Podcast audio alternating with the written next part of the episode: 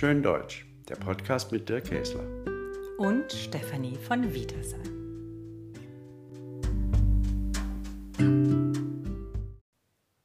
Heute sprechen wir über die Insel Hiddensee. Das deutsche Takatuka-Land mit Goldstaub, die Insel im Nordosten, die legendär ist und umstritten.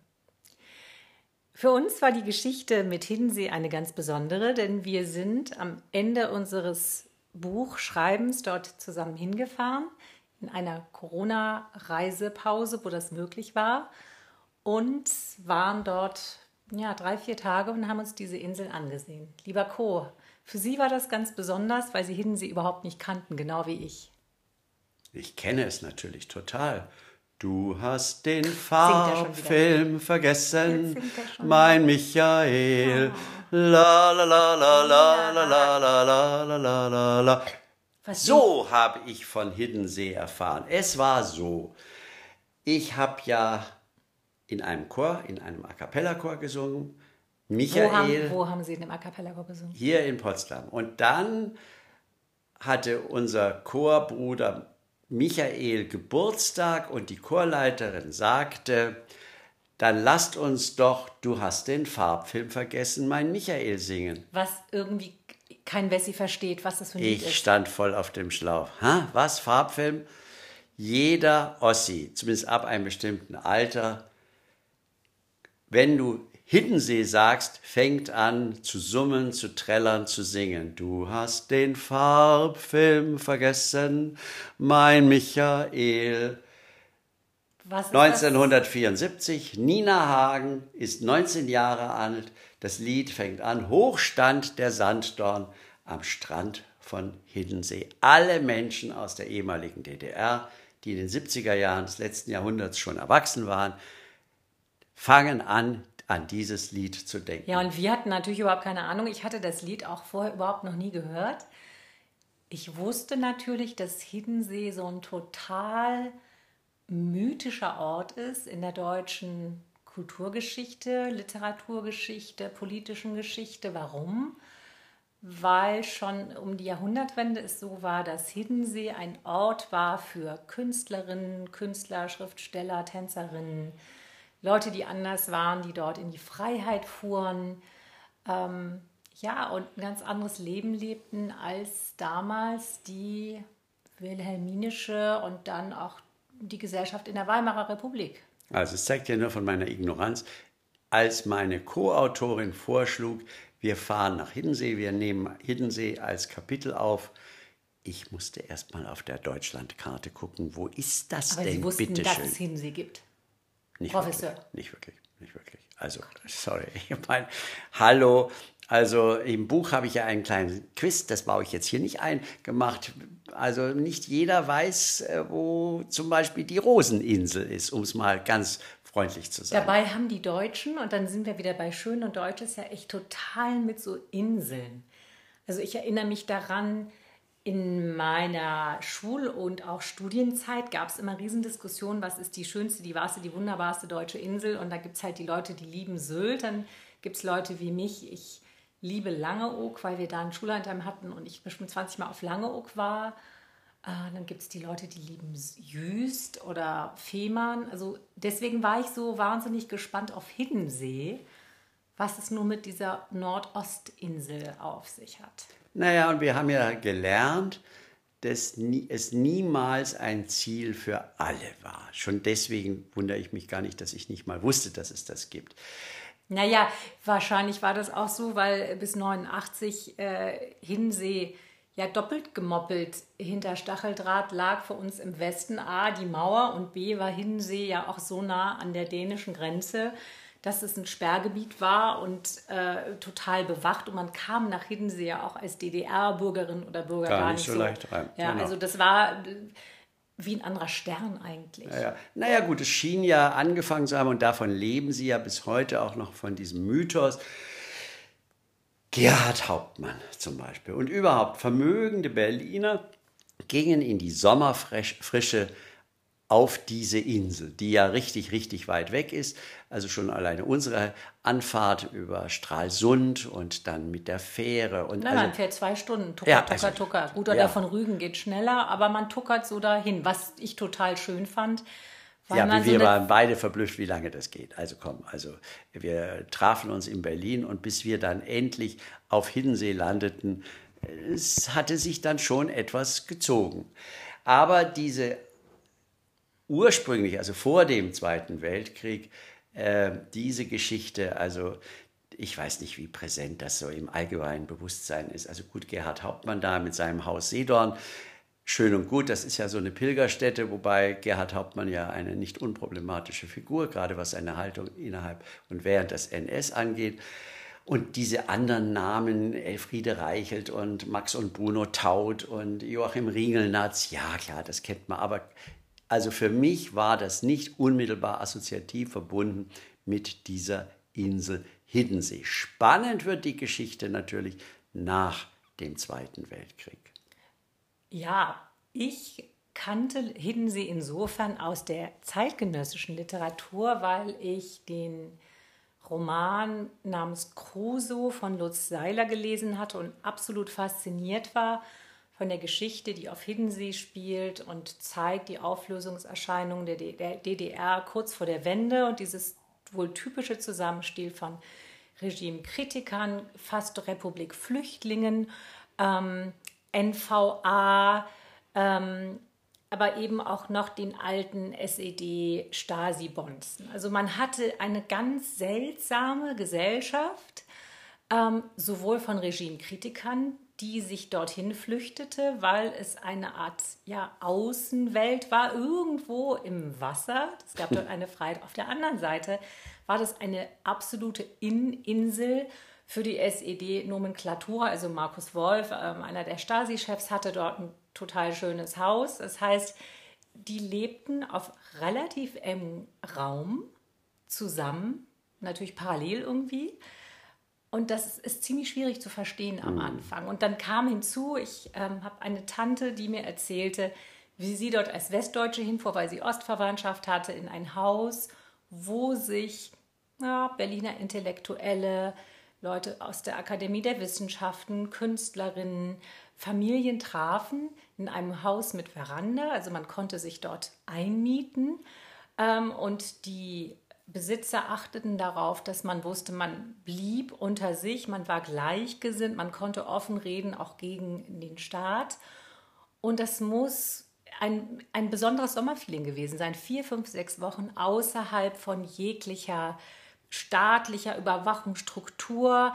Man machte FKK-Baden, man war am Strand, man diskutierte. Also das ist eine versunkene Welt für uns heute, die dort stattfand. Und wir sind auf den Spuren dieser versunkenen Welt herumgelaufen und herumgeradelt.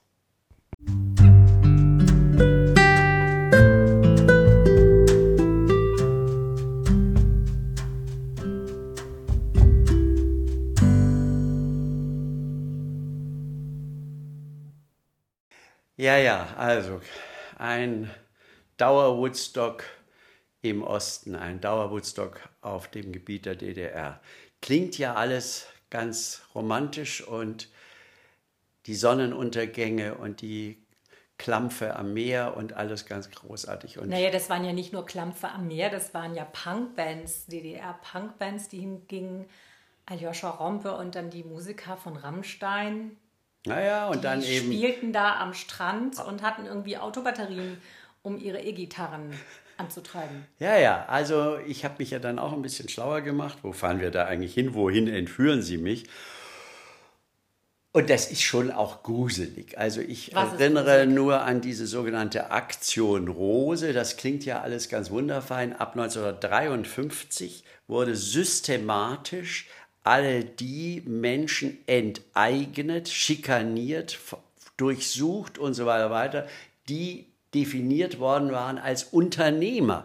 Diese Unternehmer waren Menschen, die haben ihre Wohnungen im Sommer vermietet. Das waren auch die Betreiber von Pensionen und diesen kleinen Hotels. Da gibt's ja keine große äh, Hotelinfrastruktur. Das war und kein TUI. Nee, da war kein Tui, da schon, weil du ja nicht so leicht dahin kommst. Und von daher war das unglaublich. Also wenn man sich da die Details anschaut, diese Menschen wurden enteignet, sie wurden vertrieben, äh, sie flohen, klar, von äh, dann der Insel. Ähm, und ja, manche gingen dann ja auch in den Westen. Das genau, ja vor dem, genau. Vor naja, mal, lass dir ja. mal dein Haus weggenommen haben, äh, weil du Kontakt, was weiß ich, weil du Rias gehört hast oder irgend sowas. Also das ist schon unglaublich, wer das nachlesen will.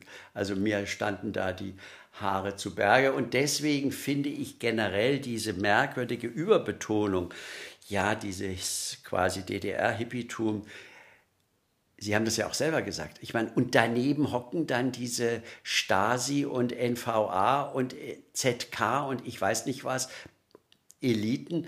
Und äh, man geht äh, und schaut gemeinsam in diesen Sonnenuntergang mhm. und schwärmt von dem. Also das ist schon eine unglaubliche Kombination. Naja, und warum wollten die dahin? Und deswegen, weil es schön ist, das ist ja, ja unbestritten. Die, die fuhren hin, weil es schön ist und warum, weil diese Insel was Spezielles hat, weil sie wild ist, weil sie ja, warum?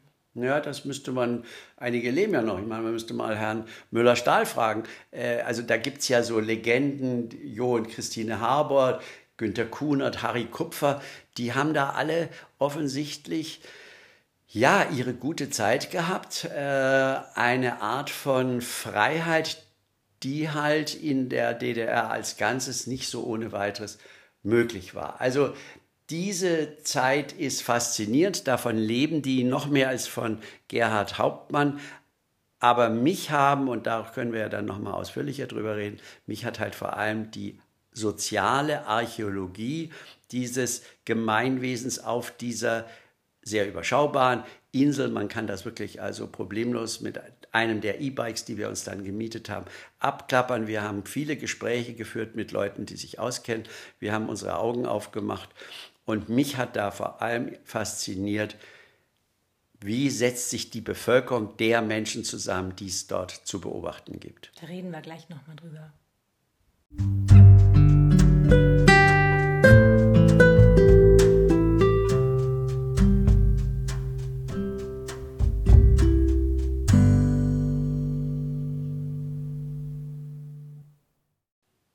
Ja, natürlich ist das total interessant, zu versuchen herauszufinden, wie die Bevölkerung auf der Insel heute lebt. Das ist ja genauso, wie wenn man nach Sylt fährt und man überlegt sich, wer sind da eigentlich noch Sylter und von was leben die und was ist mit den Immobilienpreisen passiert und was für einen Preis hat der Mythos? Gibt es den Mythos immer noch oder steht der nur in den Büchern?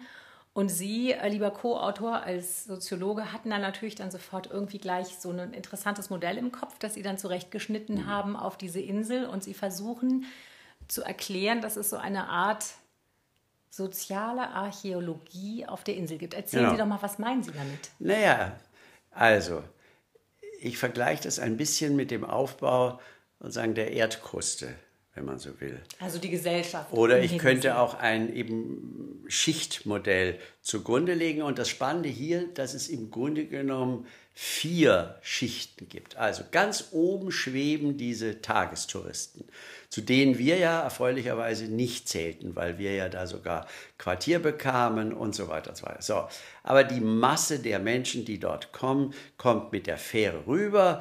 Von Rügen, von Rügen, von, von wo auch immer. Und dann steigt man aus, mietet sich ein Fahrrad oder geht gleich zu dem Strand, den man schon länger kennt. Oder man setzt sich in so einen Pferdewagen. Oder mietet sich dann äh, für den Tag einen Strandkorb und verbringt dann da den Tag mit Eis essen und äh, Sandburg bauen und so weiter. Und dann muss man schauen, dass man die letzte Fähre bekommt, weil du nicht so ohne weiteres da Quartier findest. Das ist nicht ganz so schlimm wie zu DDR-Zeiten, wo du erstmal den Berechtigungsschein des FDGB, des Freien Deutschen Gewerkschaftsbundes, vorweisen musstest. Ja, und wo der der Dorfsheriff auch immer guckte, ist das jetzt alles ordentlich ja. belegt und haben die alle ihre Papiere. Aber bis zum heutigen Tag darfst du nicht einfach dich bei noch so schönem Wetter auf die Parkbank legen und dort äh, campen, dann wirst du von der Polizei auf die, vielleicht sogar auf das Taxi gesetzt, weil die letzte Fähre weggegangen ist. Also diese Tagestouristen, das ist sozusagen wie diese rollende Schicht von den Kieseln,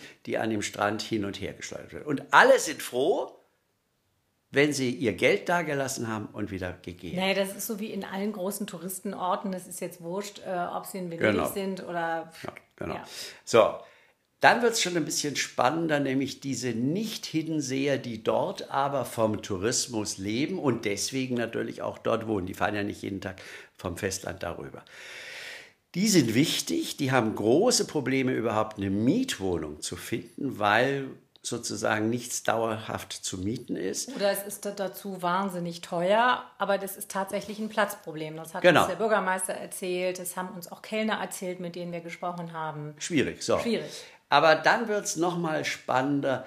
Darunter sind dann dieser, ich nenne den mal diesen Urkern äh, diese, dieses Aufbaus, nämlich die, die eigentlich von dort kommen, seit Generationen nachkommen oder vielleicht sogar heute noch Fischer, Kleinbauern, das war ja alles so eine ganz ärmliche äh, Insel irgendwo da in der Ostsee. Äh, und das aber versteht sich wohl bis zum heutigen Tag so als das wahre Hiddensee, sodass diese Tagestouristen dann die Dauergäste und die Nicht-Hiddenseer, die da in Lohn und Brot stehen, die kann man eigentlich vergessen, die sind nicht so, zählen tut dieser Unterschicht. Und diese, also nicht Unterschicht, sondern diese Kernschicht, die das Ganze irgendwie auch trägt. Die aber, wenn man den Erzählungen unserer Interviewpartnerinnen und Partner glaubt, auch immer kleiner wird, weil die immer weiter weg stirbt.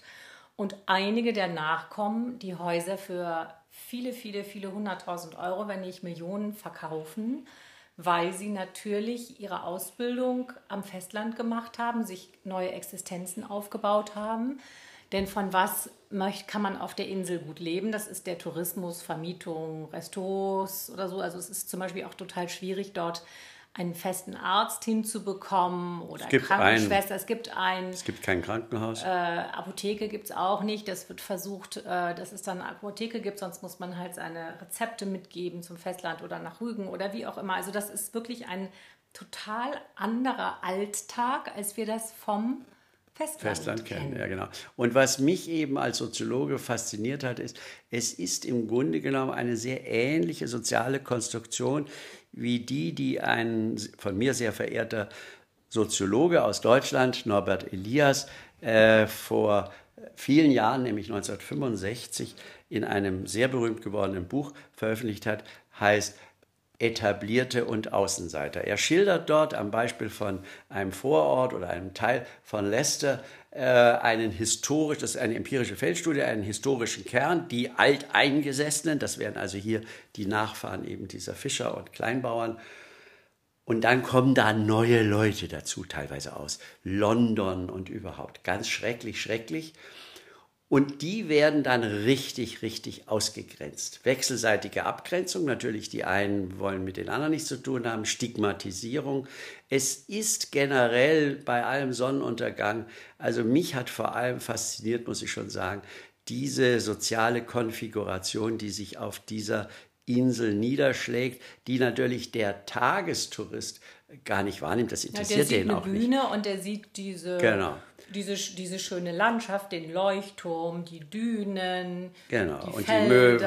Ja, ja, genau. Und mich hat halt Häuser. das so fasziniert und deswegen bin ich auch Ihnen vor allem sehr dankbar, weil Sie ja das alles überhaupt erstmal organisiert und vorbereitet haben, dass wir dort dann auch bleiben konnten, dass wir viele interessante Menschen gesprochen haben. Also mit das ein beeindruckende war sicher das Gespräch mit dem äh, lokalen Pfarrer, äh, logischerweise evangelisch. Äh, also man bekam doch innerhalb dieser sehr kurzen, wenigen Tage einen sehr intensiven Einblick und es ist schon eine sehr spannende, ja, Ansammlung von Menschen mit einer erstaunlichen Geschichte, äh, die man nun mythologisieren kann. Also ich muss gestehen, dass ich mit dieser Plumpsklo-Romantik nicht viel am Hut habe, aber es ist ein Mythos. Und da kann man doch gleich wieder an ein ganz berühmtes Lied denken. Jetzt singt er wieder.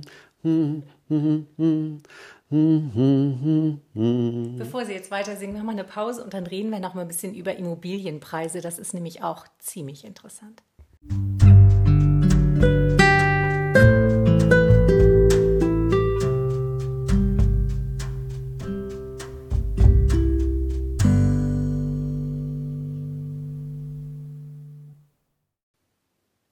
Über Häuser sprechen, über Wohnen und Immobilien in Hiddensee, haben wir es mit einem vollkommen außergewöhnlichen Markt in Deutschland zu tun. Ich habe das dann hinterher recherchiert.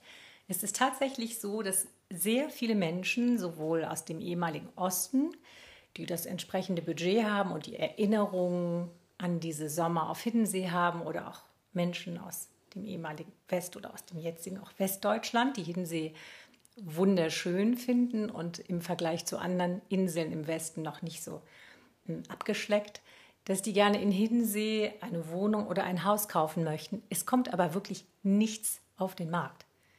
Das ist wirklich interessant. Ich habe mit mehreren Maklern gesprochen, wie das mit dem Markt in Hiddensee aussieht und die sagen, hm, wir haben im Jahr vielleicht ein, zwei, drei Objekte, die auf den, auf den Markt kommen.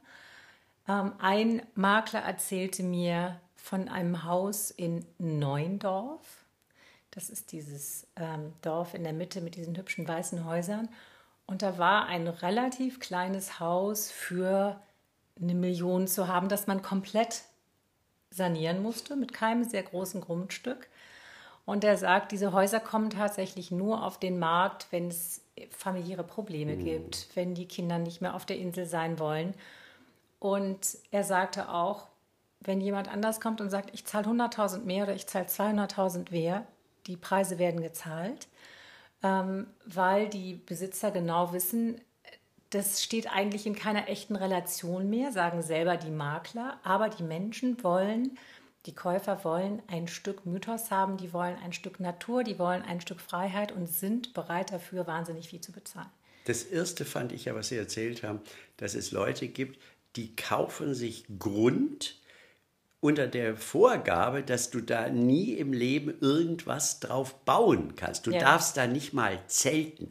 Dir gehören dann diese XY Quadratmeter. Das sind nicht viele Quadratmeter, zum Beispiel in der Heide, die wunderschön ist. Die Heide ist wunderschön, aber man darf sich mit einer Picknickdecke dann auf, das, auf den eigenen Grund setzen. Den hat man vielleicht für 50.000 Euro gekauft. Dann nimmt man die Decke, setzt sich hin, schaut aufs Meer, faltet die Decke zusammen, weil man dort noch nicht mal zelten darf. Aber das funktioniert als Geschäftsmodell. Natürlich kann man sagen, da kann man sich nur freuen für die Verkäufer, weil die nämlich ein gutes Geschäft gemacht haben und die anderen, ja, die haben halt dann einen schönen Picknickdecken. Wahrscheinlich spekulieren die einfach darauf, mhm. dass sich da dann vielleicht sogar die politischen Vorzeichen verändern, dass sie eines Tages dann da doch Baurecht ja, haben. Ja, wobei man sagen muss, dass der, also der jetzige Bürgermeister und auch, ich glaube, der hat äh, viele Bürger äh, hinter Hinter ihm. Mhm die achten wie verrückt darauf, dass die Insel nicht überlaufen wird oder noch, noch mehr überlaufen wird. Es gibt ja schon die Tagestouristen, von denen sie allerdings leben. Ähm, es wird fast nicht gebaut. Sie achten darauf, wenn es Umwidmungen gibt von Häusern, dass immer ein Teil für die Ortsbevölkerung da ist, ähm, das gemietet wird. Also die passen sehr darauf auf, aus, weil sie Angst haben vor diesen Sylt-Zuständen, mhm. die sie ja in einer kleinen Skala auch schon haben. Wie der eine äh, Mann uns gesagt hat, wir wollen keine Insel von Hausmeistern werden. Mhm. Dass dann auf einmal nur noch die Hausmeister hier wohnen, die dann auf diese Häuser achten ähm, und deren Eigentümer kommen vielleicht einmal, maximal zweimal im Jahr vorbei und ansonsten stehen diese Häuser, Wohnungen leer rum. Man kann das ja verstehen, nur dass es im 21. Jahrhundert, im heutigen kapitalistischen Wirtschaftssystem funktioniert, ist schon ein Wunder.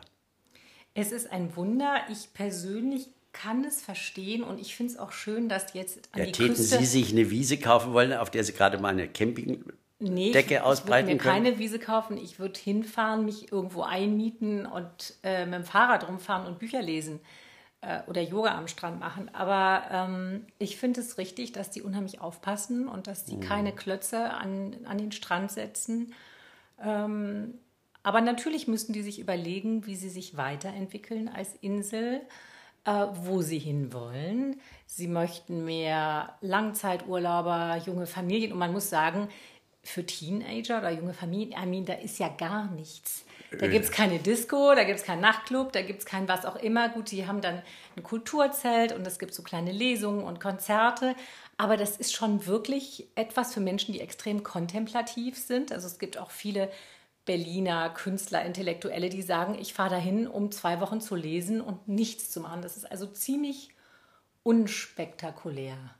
Und wenn man das dann verbindet mit dieser doch sehr aufregenden Ost-West, das ist ja nicht nur Ost-West-Deutschland, sondern das war die Grenze des Eisernen Vorhangs, an der sich letzten Endes dann auch ja, Bei die Dänemark, NATO und die, weil die- die Dänemark, äh, genau und die Nähe NATO war. und äh, die äh, Volksarmee einander gegenüberstanden und hinter der NVA stand ja dann letzten Endes die Sowjetunion. Also ja, und das Interessante war, ich konnte es dann auch gar nicht glauben, das wusste ich noch von früher, dass man sagte, ja, auf Hiddensee dürfen die Leute nicht in Schlauchbooten oder Mhm. so Schwimmtieren ins Meer fahren, weil die NVA aufgepasst hat, dass man damit nicht geflüchtet ist. du durftest nicht mal so ein in Spielzeugpaddel kaufen. Nach Dänemark zu Ja. Mhm. fahren. Also wenn man sich vorstellt, die Insel der Freiheit, die aber eigentlich die Insel der totalen Unfreiheit war, ist es was Spezielles und deswegen fand ich das so deutsch, Mhm. weil es so einen Ort, glaube ich, nicht so oft woanders auf der Welt gibt und deswegen wollte ich mit ihnen dahin fahren und das alles rausfinden, wie sich's anfühlt. Und es fühlte sich schön an, aber eben auch faszinierend. Ich fand es kompliziert. Ja, das finde ich auch. Es ist keine einfache Schönheit, es ist auch eine herbe Schönheit. Ich habe es eh nicht so mit dem Norden. Schönheit. Ja, aber das ist ihr eigenes Problem. Nein, ich fand, es war auch eine bisschen melancholische Schönheit, ja, eine windige Schönheit, eine herbe Schönheit. Jetzt können wir nur hoffen, dass wir da zu einer Lesung eingeladen werden. Musik